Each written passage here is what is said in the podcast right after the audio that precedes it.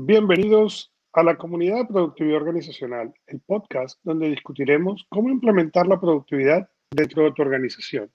Mi nombre es Augusto Pinó y conmigo Álvaro Navarrete de kpiconsultor.com. Y nosotros somos los anfitriones de productividad organizacional. Este es el episodio número uno de la segunda temporada. Y cada semana venimos con un tema distinto donde cubrimos detalles, éxitos y fracasos de la productividad organizacional y mucho más. Este es el primer episodio que hacemos en vivo, en video, y la idea es, este va a ser el episodio sin editar, con errores, con cosas, y después este audio va a ser editado para que salga limpio en el podcast. Pero si quieren ver el episodio, ver los, pues, las cosas adicionales que se dicen, el canal de YouTube de Productividad Organizacional es el lugar. De otro modo, si nos está escuchando en el podcast, gracias. Y el día de hoy vamos a venir con nuestro primer tema y es, si empiezas a restar, estás jodido. Por, desde que empezamos con este podcast, el tema o el lema de este podcast siempre ha sido 1 más 1 es igual a 11, pero 1 más 1 más 1 es igual a 111. Y una de las cosas que ambos, tanto Álvaro como yo, hemos aprendido con el tiempo es que mientras tú más traes y más sumas, ¿okay? más grande o más exponencial es ese crecimiento, es esa ventaja que tiene la empresa, etc. Pero cuando empiezas a restar, en mi experiencia, empiezas a joderte.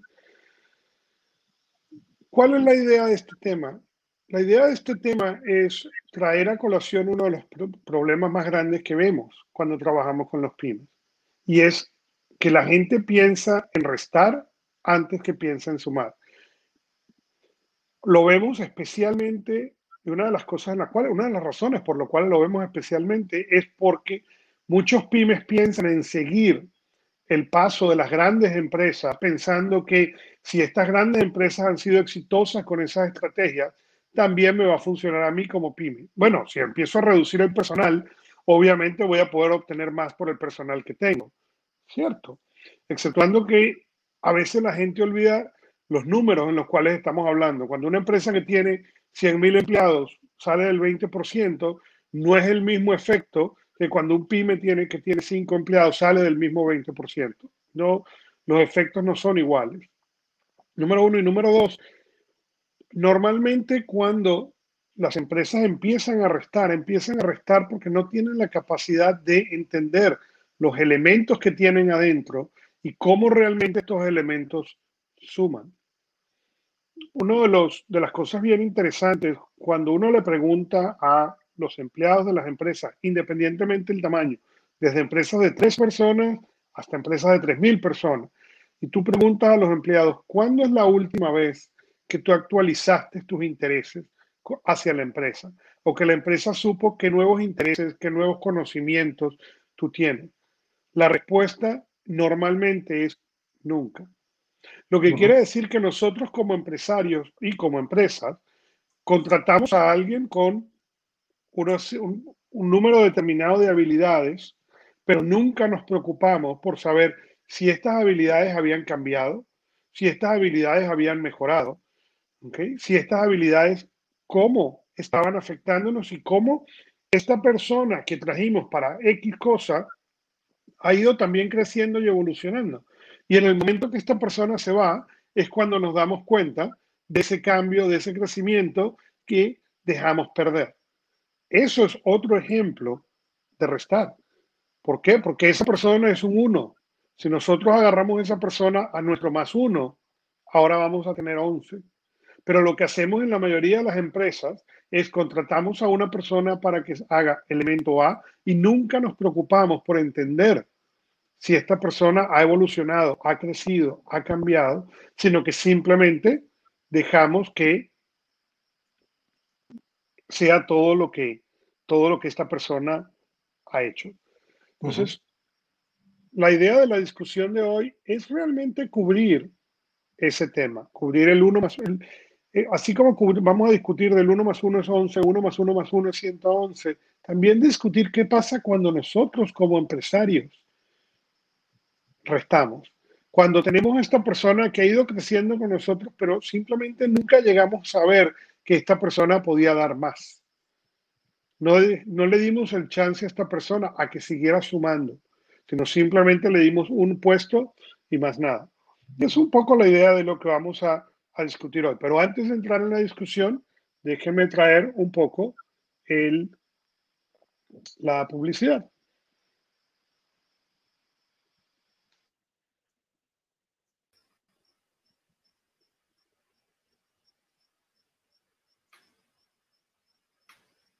Capítulo 1. Si empiezas a restar, estás jodido. En KPI Consultor llevamos más de 15 años ayudando a las pymes. Consulta nuestro servicio de autodiagnóstico gratuito de tu empresa en kpiconsultor.com. Si te ha gustado este capítulo, danos un like y activa la campanilla para que te avise del próximo.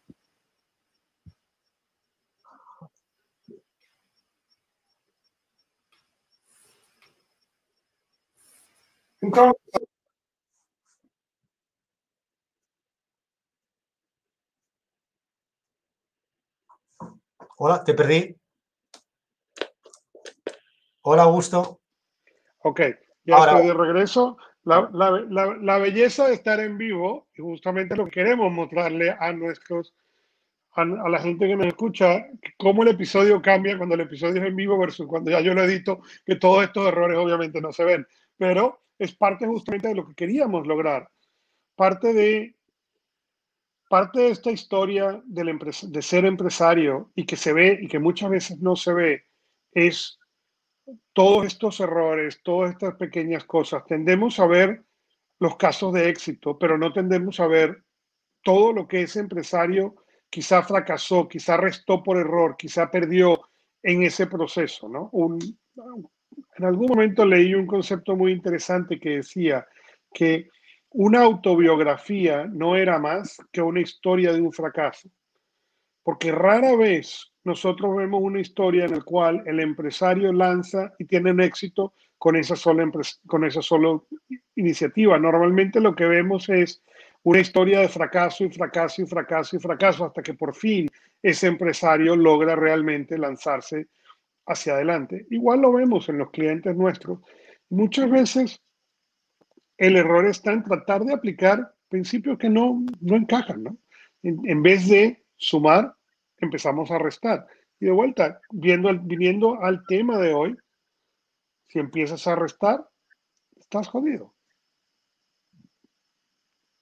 Bueno, qué bueno, Augusto. Me encanta el concepto este del fracaso, porque, bueno, digamos, yo que vengo de una familia de, empresarios desde hace cuatro generaciones, digamos, eh, he sido entrenado como creencias a, digamos, a ser ambicioso y a crecer y tener patrimonio. Digamos que mi familia normalmente si tenías tierras, pues normalmente los hijos deberían tener más tierras para tener más patrimonio los hijos, digamos que, que viene de familia, ¿no? Entonces, normalmente en nuestro ADN ya tenemos implícito aquello que si no fracasas es porque no has probado las cosas.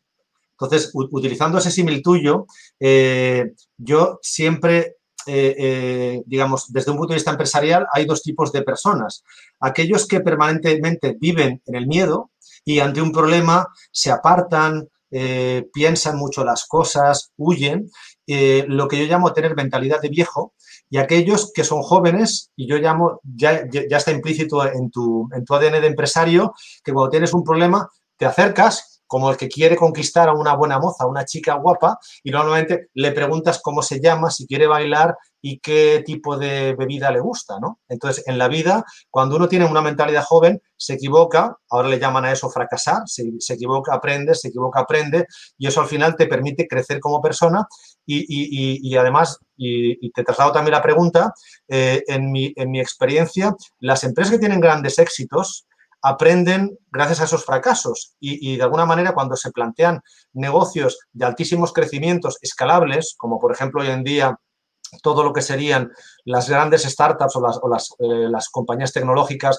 Facebook, Google, Amazon, todas estas grandes empresas, digamos, se plantean la escalabilidad gracias a, a lo que llaman hoy prueba y error. Entonces yo invito a que la gente, si tiene miedo, es que no vas a crecer, vas a pasar por la vida de puntillas. Y digo, una cosa es tirarse a un precipicio y otra cosa es el ser humano, antes de que aprende a caminar, se cae, creo recordar, eh, 10.000 veces, ¿no? Entonces, por favor, vive la vida, equivócate con orden. Aquello que no sepas, pregúntalo a algún amigo, algún conocido que seguramente tendrás en tu entorno, personas que han hecho seguramente las cosas antes que tú y, disfruta de la vida y del camino, ¿no? Si no va a ser la vida muy aburrida, ¿no? Sabes que eh, por casualidad esta semana, mientras estaba preparándome para el episodio, encontré una cita, a mí me encantan las citas, ¿no? De un autor americano llamado, o llamada Mel Robbins, y decía, no te confundas, el arrepentimiento nunca viene del fracaso, el arrepentimiento viene de haber dejado de luchar. ¿no? Y fue una frase muy interesante porque yo trabajo, obviamente, con mucho empresario que lidia con este fracaso de frente y vuelve a lidiar y lidia constantemente. Sí, también trabajo con, casos de éxito, pero, pero trabajo mucho, mucho empresario que lidia con este problema del fracaso y es muy interesante entender y ver cómo en todos estos casos realmente el arrepentimiento no viene de que el negocio fracasó. El arrepentimiento viene cuando deciden dejar el fracaso, deciden ya no voy a, ya, ya no, ahora me voy a buscar un, un empleo, ahora voy a dejar, y empiezan a traicionar ese ADN que tienen de ser empresarios, de volver a tratar, de, esa, luchar en contra de esa resistencia que tiene todo empresario, es parte del, parte del ADN del empresario, no, es volverlo a intentar y volver a fallar y volverlo a intentar y volver a fallar y volverlo a intentar. Pero el arrepentimiento, interesantemente, no viene hasta que la gente decide ya no lo trato más, ¿no? en vez de ver cómo vas a volver a evolucionar el problema. además, Augusto, digamos, eh, tú, y yo lo hemos hablado en la primera temporada, digamos, vivimos en un mundo cada vez más cambiante, más agresivo, más complejo. Y por otra parte, vivimos en un sistema educativo que eh, hace 30 años, cuando tú competías en una carrera eh, o en un, digamos, hacías un partido de fútbol, lo pongamos mejor el símil de la carrera. Compiten 10 personas, le daban el primer premio al primero, pero hoy en día le dan el premio hasta el último por acabar. Entonces, el sistema educativo occidental moderno premia, yo no digo que sean los torpes y tropezadores, pero digamos que cuando tú a un niño con seis años le das una medalla por acabar una carrera que ha llegado el último, no le estás preparando para una vida que lo va a despedazar y que va a buscar un empleo, va a trabajar 10 horas al día, teniendo suerte va a encontrar un empleo durante tres meses y le van a pagar 600 putos euros en España. Eso es una puta mierda. Entonces, claro, si nosotros seguimos educando a nuestra, a nuestra gente joven, a los empresarios que salen del sistema expulsados, porque las empresas los expulsan, se convierten en freelance y no tienen esa resiliencia que normalmente se obtiene porque uno, eh, digamos, o tiene una mentalidad estoica, que no es el caso, o está entrenado en el fracaso, que tampoco es el caso, o digamos, claro, hasta que tú tienes un, digamos, te salen los abdominales, nadie hace, bueno, Cristiano Ronaldo hace 4.000 al día o 1.000, pero digamos, uno no tiene esa resiliencia porque se levanta por la mañana y está preparado. Entonces yo entiendo que todo, el sistema, y por eso me encanta tu iniciativa al, orientar esta temporada de los cuatro pilares hacia, el, digamos, el estar jodido, digamos, hay que ir entrenándose.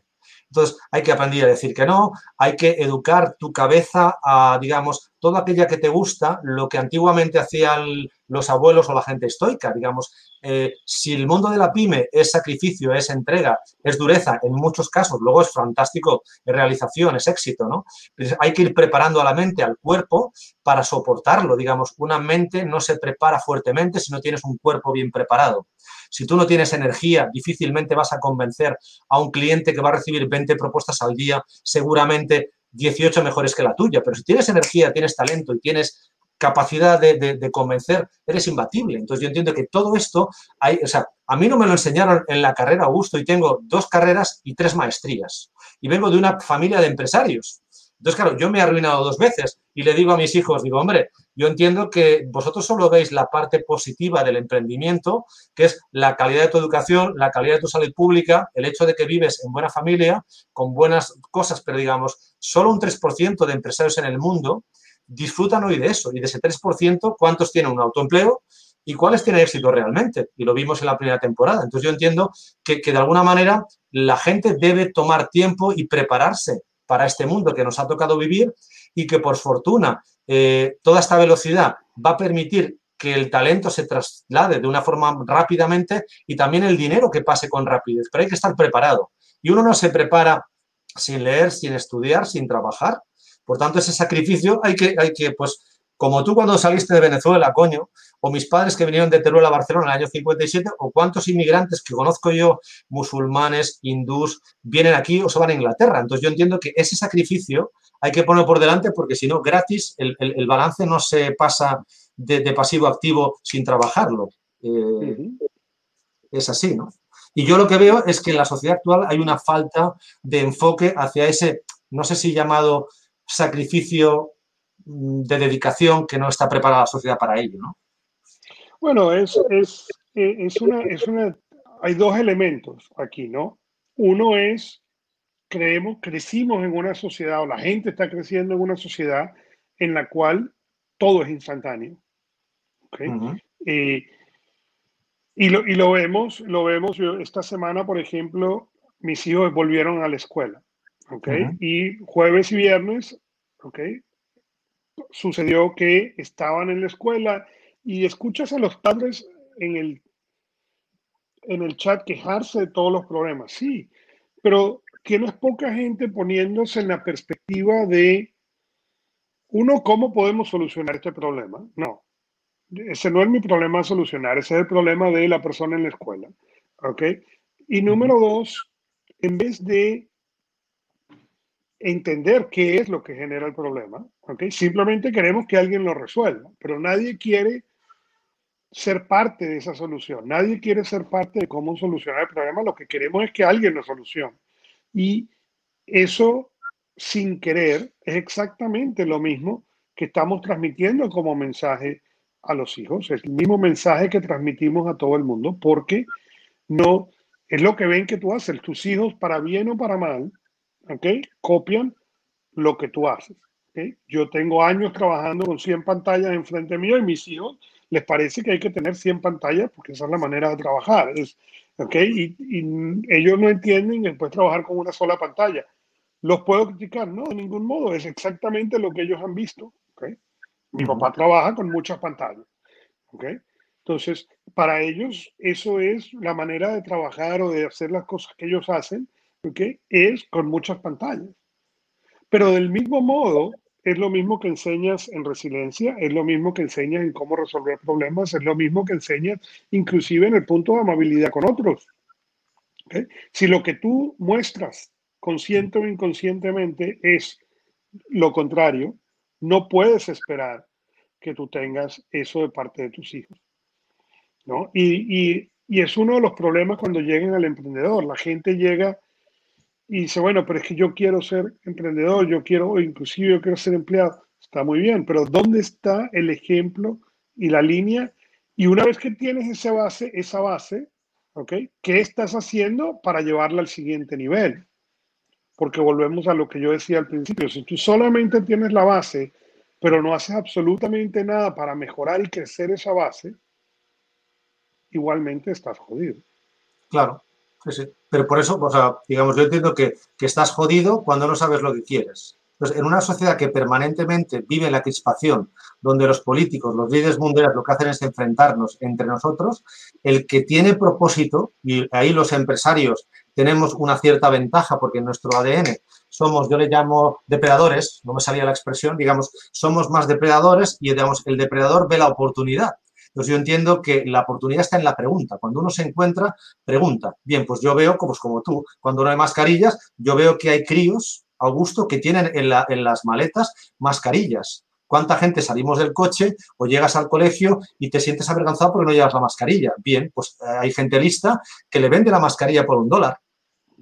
Seguramente mi padre, el tuyo, son gente astuta, que lo llevan ya en su ADN. Bien, pues ese tipo de personas ven oportunidades donde nosotros, otras personas, ven eh, eh, amenazas o ven problemas. Entonces yo entiendo que el empresario sabe hoy más que nunca cómo ayudar a la sociedad con propósito. Entonces, tras, digamos, traduzcamos palabras complejas como propósito en ayuda y a partir de ahí uno toma su compromiso. Si quiere ayudar, le gusta lo que hace, te aseguro que yo no he visto mm, cómo hoy se puede cambiar eh, el mundo de forma más rápida y de forma exponencial. Coño, eh, el otro día escuchaba que Jeff Bezos está en el 2032. o sea, estoy intentando planificar el próximo año, ¿ok? Y porque creo que ya he cerrado el trimestre de, del 2000. Tengo dos sociedades, tú lo sabes, o tres. Bien, el, iba a decir, el puto Jeff Bezos de forma cariñosa, bueno, el tipo está en el 2032. Claro, si uno vive mirando al pasado, conduciendo el coche por el retrovisor, claro, está muerto. Claro, si uno levanta, mira hacia adelante, empieza a ver oportunidades, las comparte con sus compañeros, con sus amigos, empieza a construir relaciones ganadoras con gente lista, pues eh, al final trabaja en equipo, uno más uno son 11, más uno son 111. Coño, y además, trabajando en equipo, lo feliz que se pasa uno por la vida digamos, no hay nada más bonito que, caminar con gente que va a tu ritmo, que te compagina, que cuando tienes un problema ayudan. Entonces yo entiendo que todo esto es lo que aprendimos de, la gente de, y digamos, tenemos la obligación moral hoy más que nunca, porque el mundo está en crispación, de, digamos, de trasladar este positivismo y esta ayuda a la sociedad. Y eso, yo te aseguro, y tú lo sabes, en dos años se traduce en lo que cada cual entienda por un, como, como, como éxito que puede ser riqueza económica, riqueza espiritual, eh, digamos, legado, lo que quiera cada uno. Entonces yo lo que, lo que único pido, digo, ¿cómo se puede conseguir que una persona se encuentre a sí misma?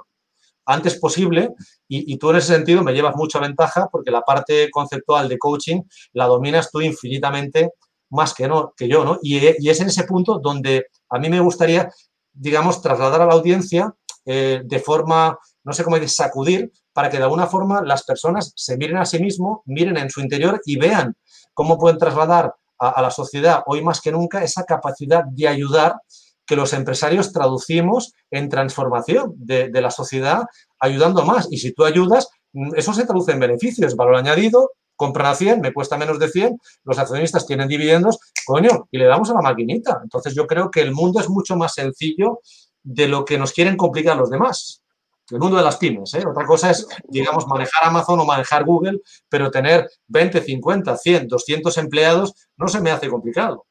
No, no, es, pero hay simplemente que poder cambiar la barra y poder evolucionar la barra.